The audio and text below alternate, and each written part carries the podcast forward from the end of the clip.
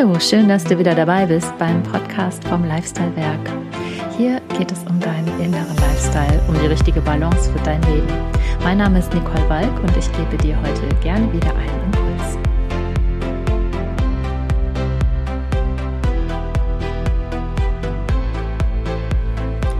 Uns erreichen täglich neue Schreckensmeldungen und neue Regeln. Auch ist dadurch unser näheres Umfeld herausfordernder geworden. Es muss aber auch gar nicht die allgemeine Lage der Welt oder der Nation sein. Es können auch einfach Menschen sein, die dir nahestehen und dir deine Energie rauben. Denn alles, was uns triggert, was uns wütend und traurig macht oder uns ein Gefühl von Ausgeliefertsein gibt, und damit meine ich das Gefühl zu haben, nicht mehr selbst über unser eigenes Leben entscheiden zu können und ja, eben nicht mehr Herr unserer eigenen Lage zu sein, das raubt uns ganz wichtige Lebensenergie.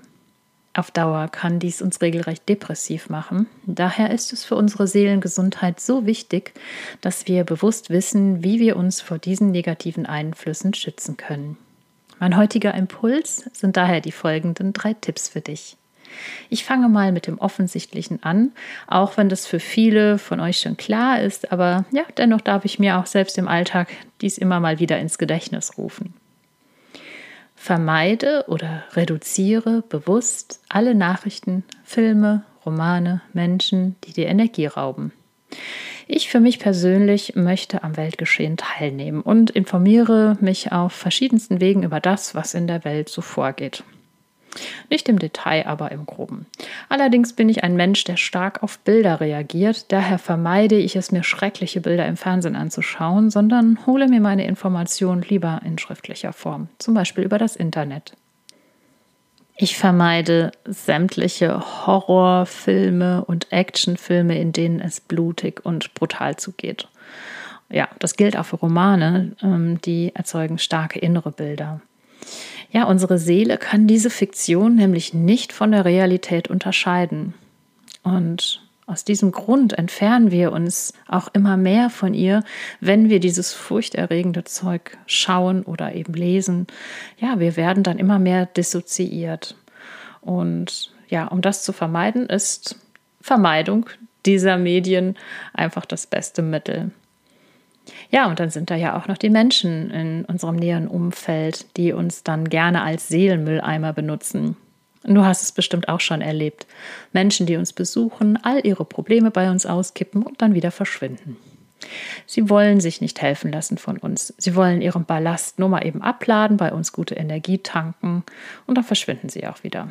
Wir Empathen fühlen uns anschließend so ausgelaugt und brauchen wieder eine Zeit, um uns gut zu fühlen. Und ja, Vermeidung ist da auch einfach die allerbeste Strategie. Ich habe es auch schon fertig gebracht, einem solchen Jammerer in meinem Umfeld folgenden Satz mitzuteilen.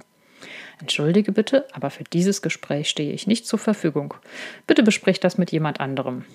Es wurde sogar akzeptiert, auch wenn das Interesse an weiteren Gesprächen dann halt eben nicht mehr so groß war. Egal, auf solche Freundschaften verzichte ich gerne. Nein sagen zu können ist auch so wichtig für alle, die sich gegen Energieräuber wehren möchten.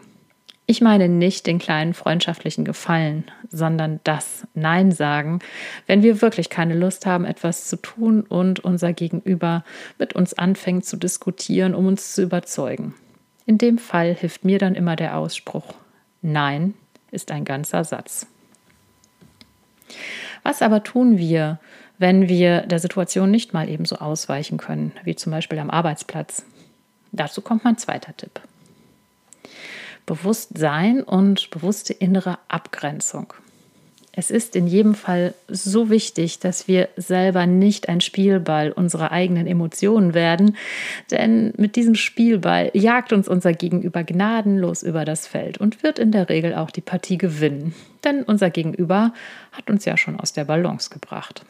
Das passiert in dem Moment, in dem uns nicht bewusst ist, dass genau das gerade passiert. Daher gilt es, sich erst einmal einen Moment zu verschaffen, in dem wir in der Lage sind, uns ja sozusagen selbst von außen zu betrachten und am besten auch mit den Augen unseres höheren Selbst.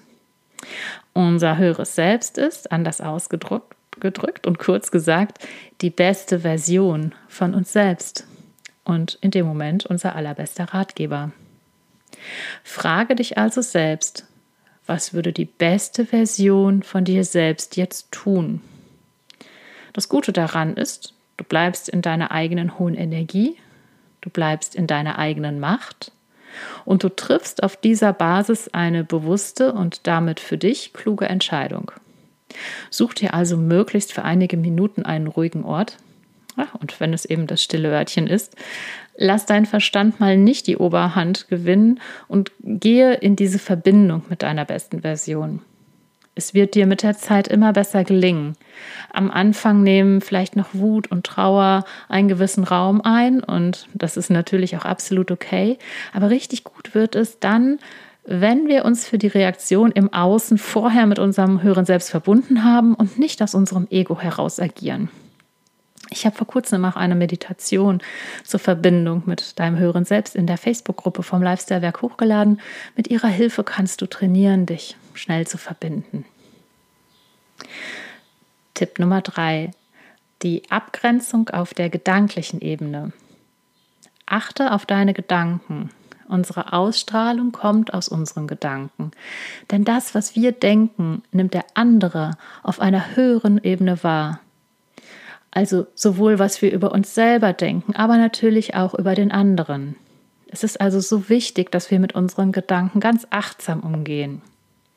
Stehen wir beispielsweise in einer Diskussion einem anderen gegenüber und denken pausenlos nur schlecht über ihn, wie egoistisch und stumpfsinnig er ist und so weiter, dann empfängt sein Unterbewusstsein genau diese Informationen. Ich denke, es liegt auf der Hand, dass es kein angenehmer Umgang miteinander sein wird.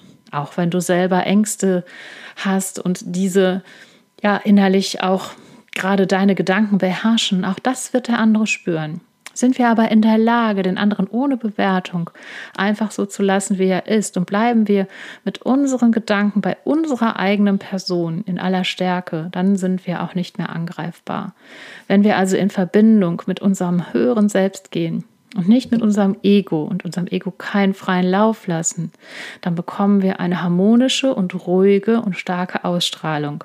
Und damit sind wir automatisch der niederen Energie des anderen überlegen. Wir brauchen da noch nicht mal eine große Diskussion im Außen zu führen. Neutral zu bleiben und frei zu werden von Bewertung anderer ist eine große Herausforderung.